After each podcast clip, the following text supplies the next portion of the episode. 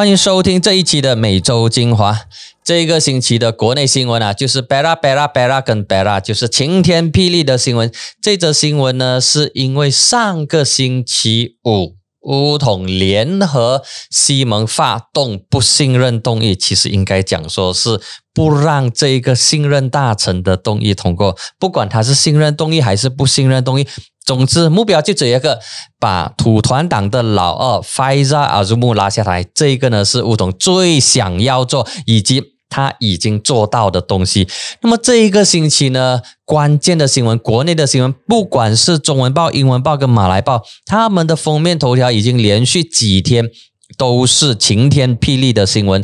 这一则新闻呢，占据了本周新闻的多天的封面头条。从当初的大臣被拉下来，接下来呢，就是谁成为新的大臣，以及组织什么样的一个政府？到底这个政府呢是乌统加西蒙的，还是国盟的政府？这一个的讨论呢是非常的多，而且呢，中文报跟马来报的焦点不同，中文报的焦点呢都放在行动党跟乌统联合组织政府，然后霹雳州行动党主席尼克敏发表公开信，被视为情书。结果呢是热脸贴到别人的冷屁股上，但是在马来社会，在马来报呢，他们的角度呢就是乌统要跟火箭合作，那么乌统他是不是跟一个过去他们批评为是反马来人、反伊斯兰的政党合作呢？那么之前乌统的键盘手，他们的网军不断的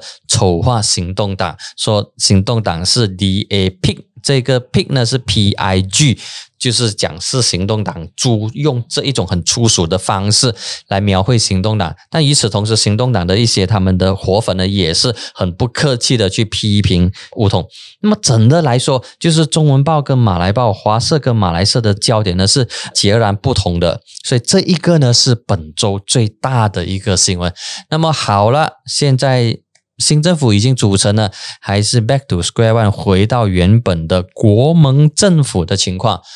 州大臣当然是来自乌统了，否则的话，乌统也不需要这么大费周章把别人的州大臣拿下来之后，自己却没有办法成为州务大臣。乌统他是胜利了，但是他并没有胜得很漂亮，他不是胜者全拿，他是做出了两项妥协之后。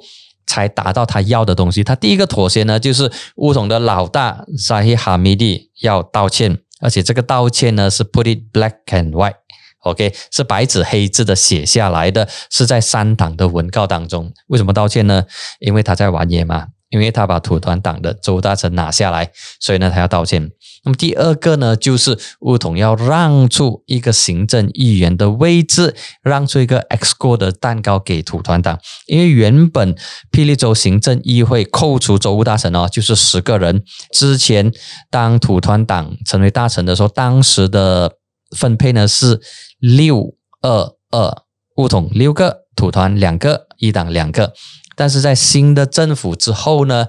乌统的配额，乌统的够大少了一个，就变成五三二，乌统三个，土团党从两个增加一个变成三个，然后一党维持两个，所以是五三二的分配。那么对乌统来说，他已经达到他要的东西，虽然。S 过少了一个，那整体上来讲说，乌统还是有五个。如果再加上州大臣的话呢，就是六个。所以这一个霹雳州总政府还是由乌统来主导。虽然说表面上他失去了一些脸，失去了一些面子，但对目前乌统的情况来看呢，其实也不是什么大问题了哈。虽然一些人嘲讽他。批评说乌统，你以前很 action 很难袭的哦，从来只有你要别人跟他道歉，你不会跟别人道歉的哦。那么现在你既然谁谁得你要道歉，你要跪下的话，是不是说你乌统的脸，你乌统的党主席呃 Zahid 的脸要挂在哪里呢？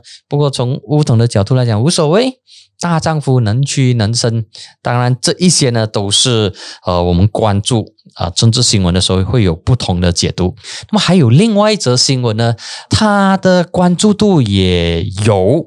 那么它的影响层面也很大，但它还没有发生，就是吉打发现有这一个稀土的元素在里面，就是可以把它挖掘出来。那么发现了稀土的矿物的这元素之后呢，哇！我吉打州的一党的州务大臣萨努西就很开心，就说：“哎，这一个稀土的矿料，如果挖掘出来的话呢，有多少兆的价值存在？那么就允许来自吉隆坡的一家探勘公司要去挖掘、去探勘。” OK，看看说到底这个东西系统能不能够给挖出来？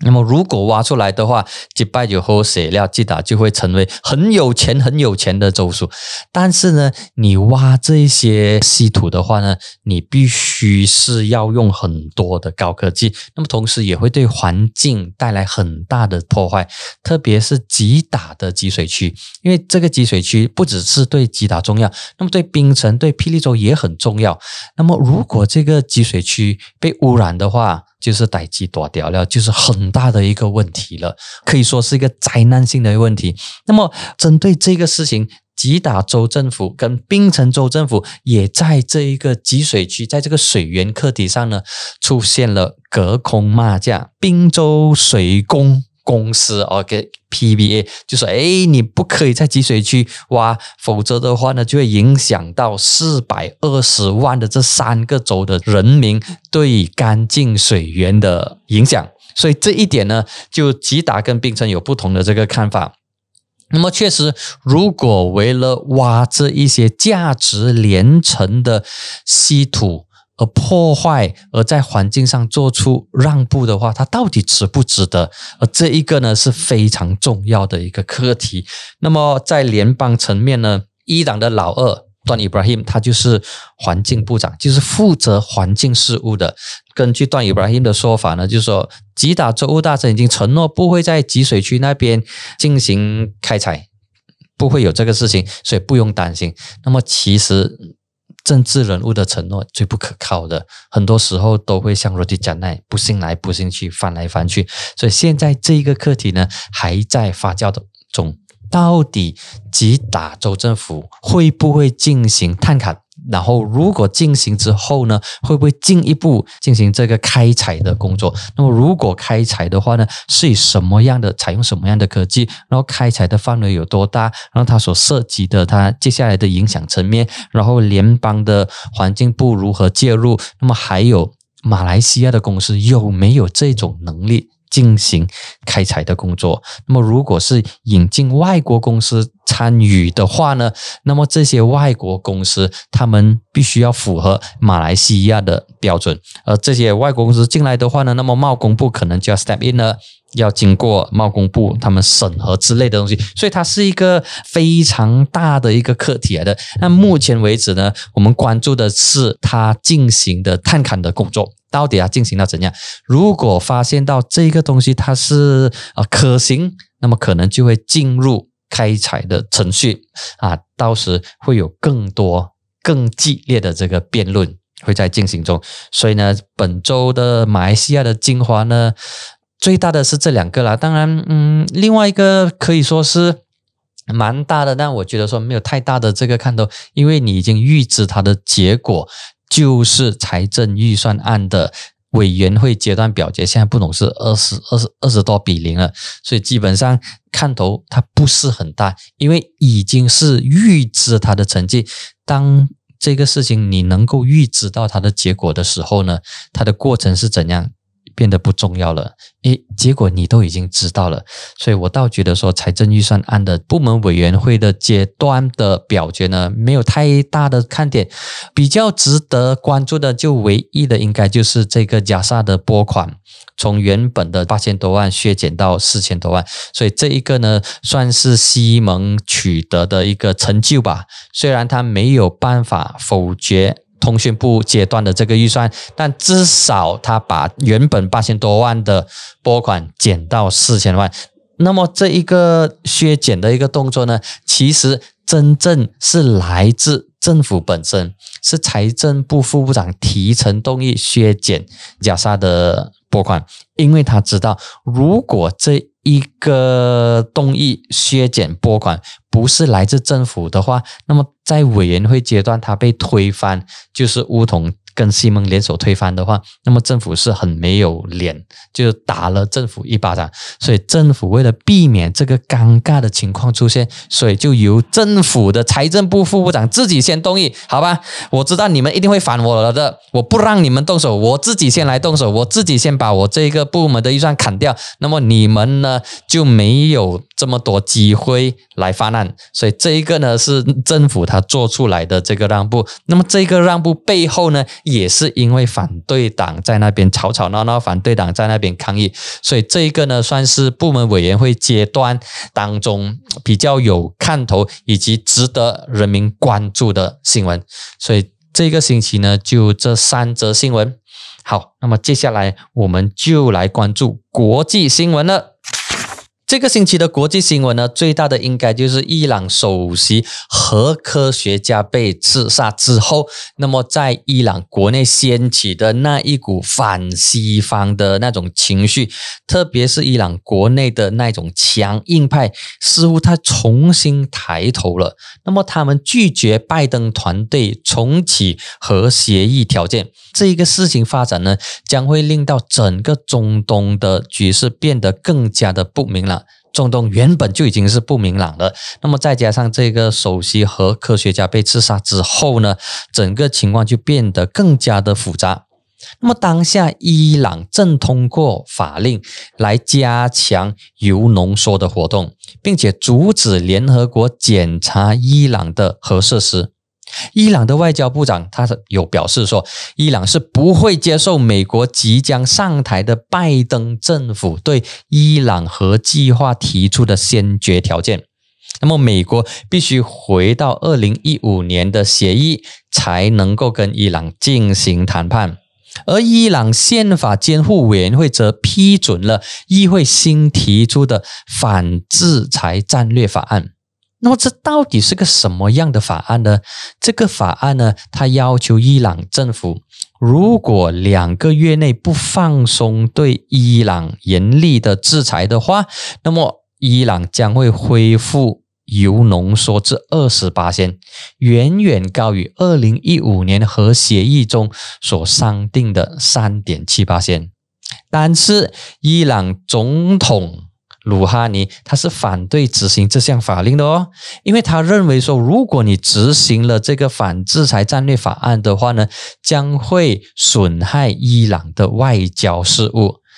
讲的白一点呢，就是如果你硬硬推行这个法案的话，那么伊朗跟其他国家的关系，特别是跟美国的关系呢，将会受到损伤。那么之后呢，如果要重新拉回来的话，可能就变得更加的棘手。不过，伊朗它是一个很特别的国家。你总统可以有总统的意见，但是最高领导人实际 de facto 的这个领导人呢，是他们的最高精神领袖哈梅内伊。这一名人士呢，哈梅内伊还没有明确表明他对该法案的立场。那么，伊朗的这一个模式呢，其实就是现在一党的这个模式。我们马来西亚的这个一党 pass 呢，虽然他有党主席。那党主席是哈迪阿旺，那么之前的他的最高领袖呢是穆希多安帕斯，啊，中文报有不同的译名，中文报把它译成是啊精神领袖，不过正确的译名呢应该是一党宗教师协商理事会主席，当然他的名字很长了，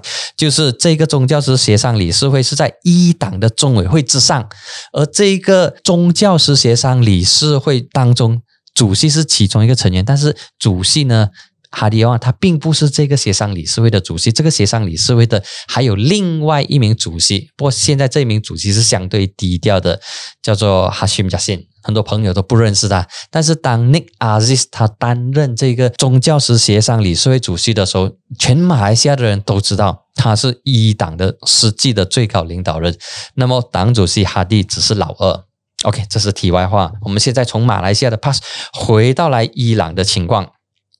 那么根据伊朗宪法监护委员会他批准的这一项法令呢，伊朗将给二零一五年核协议的欧洲签署国两个月的时间，放松二零一八年美国退出该协议后对伊朗石油和金融部门实行的制裁。那么，如果制裁在最后期限没有放松的话，那么伊朗政府呢将会增加铀浓缩到二十八千，就刚才提到的，从三点七增加到二十八千，并且呢，在伊朗国内的核设施大量安装用来制造浓缩铀的先进离心剂。OK，他将阻止联合国观察员进入这一些地点进行核查，而伊朗外交部这一些最新的动作和表态，似乎在显示伊朗在核问题上变得越来越强硬了。但是这个强硬呢，跟伊朗总统鲁哈尼的看法呢，是有一点点的这个落差。OK，那么低浓缩铀可以为发电厂生产燃料，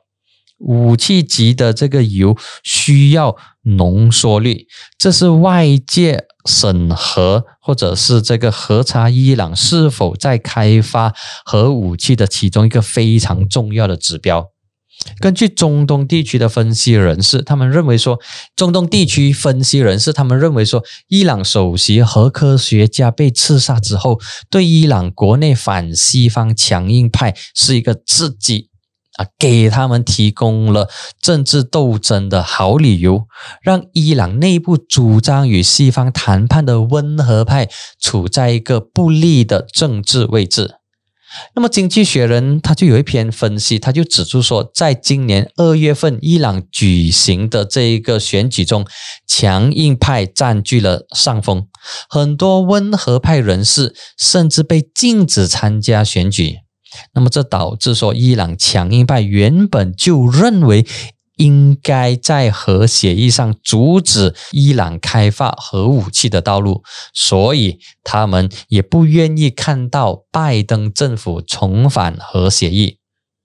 那么，美国总统啊，特朗普他在二零一八年五月退出了这个伊朗核协议之后呢，重新对伊朗实行了各项严格的经济制裁。那么这一系列的动作呢？就受到参与伊朗国际核协议其他各方的普遍批评，认为说伊朗其实并没有违反协议的证据。美国此举呢，反而会使到伊朗的核问题进一步的恶化。在过去四年下来，伊朗政权并没有在严厉的国际制裁下垮台哦，反而更加凸显了伊朗的核问题。那么，当美国后任总统拜登他曾经表示说，如果伊朗能够继续严格遵守核协议的话，他将让美国重返奥巴马谈判达成的国际协议，就是取消制裁。拜登说啊，虽然这是一个困难的过程，但是美国或者是全世界最不需要的就是在中东那里建立起核能力。那么，此外还有国际评论人士认为说，拜登上台之后，美国对中东地区所实行的政策可能会出现重大的转变。从拜登团队正式公布的第一批内阁候选人名单，包括外交政策和国家安全的多位提名候选人来看呢，即将出任国务卿的布林肯，他曾经参与制定奥巴马政府主导的伊朗国际核协议，而国家安全顾问沙利文则肯定伊朗国际核协议的重要意义。但是，随着伊朗首席核科学家突然之间被人家怼掉之后呢，让伊朗国内反对西方的这一个强硬派有了抬头、有了崛起的充足理由，而伊朗国内希望理性跟西方达成协议的温和派，比如说他们的总统鲁哈尼，都受到了压力，因此出现了伊朗新法案的争议了。那么，我们从伊朗飞去美国。美国大选结束差不多有一个月了，那么距离白宫的权力交接也还有十多天，就是一月二十号。那么在特朗普任期内，美国跟中国关系是降到多年来的最低点了。如今即将入主白宫的拜登，那么北京就希望说两国的关系能够重启。而中国外长王毅在之前呢，在北京出席了美中贸易全国委员会董事会的交流视频的时候，他就发出了一些讯号，他就提到了中国国家主席习近平在这之前向拜登发出的胜选贺电当中呢，就提到说要聚焦合作。管控分歧，推动中美关系健康稳定向前发展。哎，这个态度呢是非常关键的，也表示出中方对接下来中美关系的主张和期许。那么王毅他就说，希望双方能够共同努力，争取下一阶段中美关系重启对话，重新回到正轨，重建互信。在美国政权交接的时候，特朗普啊，他的政府似乎致力采取各种措施，让美中关系进一步的恶化，从而加大拜登接手之后处理对华关系的难度。那么，就在王毅表达对重启意愿的同一天，美国财政部就宣布了。针对十四名中国人大常委会副委员长的制裁措施，禁止这十四人还有他们的家属入境美国。这十四人在美国的资产呢，也会遭到冻结。当然，这一个做法就引起了中国当局的抗议跟不满。那么，基于特朗普任期最后一个月改善中美关系已经变得非常的渺茫，很多人就将视线跟希望投射在拜登圈定的国务卿身上，他就是布林肯了。OK，那么有分析人士他就预测说，拜登上台之后呢，美国可能会重启国际组织和全球治理的机制。布林肯他认为说，嗯，美国凭借这些国际组织中的存在，可以发挥自己的效力，而退出则意味着放弃本身所拥有的影响力。那么他就批评特朗普在疫情关头呢，不是跟世界卫生组织合作，致力改革该组织，反而是退出，让这个领导权给了中国，这是一个严重的错误。那么拜登上台之后呢？现在中美两国的关系，其中一个重要的关键人物就是布林肯啊。那么他一旦成功宣誓成为美国的国务卿的话，那么中美关系将会聚焦在布林肯的身上。那么他的言论、他的这个立场跟他的观点呢，将会受到全球的瞩目。OK，还有另外一则新闻，国际新闻呢，就是相信朋友们也都有跟进，也都关注到的，就是发射疫苗。那么这个疫苗呢，已经在英国进行了注射，英国人开始接受这个疫苗的这个接种。不过呢，英国的监管机构就表示说，如果有严重过敏反应病史的人呢，他们是不应该接种这一个疫苗的。那么其实有发生两位英国的国民在。注射之后出现反应过敏的情况，不过呢，他们接受治疗之后呢，康复的情况是良好。专家有表示哈，这是新疫苗的常见现象，就是说它不是一百八仙的。当然，任何的药物都很难达到一百八仙的这个案件，它总会有一两八仙。或者是更高的这一个相对针对不同人情况会出现的症状，或者是出现一些不寻常的情况，所以这个呢其实是可以理解的哈。但但是有一些舆论有一些的这个分析就放大说，哇，这两人他出现了这些症状之后呢，其实这个辉射的疫苗到底是不是安全啊之类的？那么其实整体上来讲，公共医疗卫生界还是肯定，还是给予这个。发这疫苗正面的这个评价的。目前呢，流行病学家依然积极努力的追溯新冠病毒的起源，它的原因到底在哪里？那么从公共卫生角度来讲，即使现在疫苗能够控制、能够防治这个病毒，但是如果没有追查，如果还不能够知道它的起源的话呢？当下一波的病毒来袭的时候，可能又要进行封城跟抗议等措施，又要重新上演一次了。所以搞清楚来龙去脉，那么对下一次的防疫将会有更好的准备。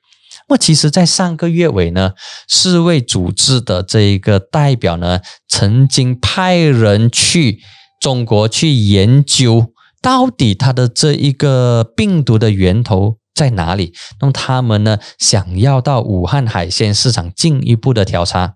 可惜的呢，就是世界卫生组织所派出去的国际专家，他们没有办法踏足武汉就离开了中国。那么也因为这个原因，所以他们的目的没有达到。结果让 WHO 受到了批评，也被质疑说，接下来的追溯源头的工作可能会变得更加的困难，没有办法成功。